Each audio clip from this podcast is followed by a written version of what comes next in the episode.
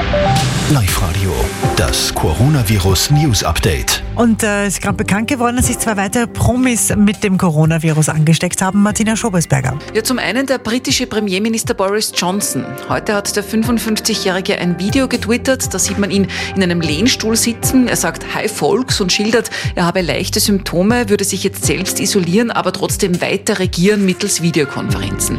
Beim zweiten Promi, bei dem das Coronavirus angeblich festgestellt worden ist, ist die Situation offenbar deutlich ernster. Till Lindemann, der Sänger der deutschen Band Rammstein, liegt angeblich auf der Intensivstation. Lebensgefahr besteht offenbar aber nicht. Es ist vier vor halb zwei.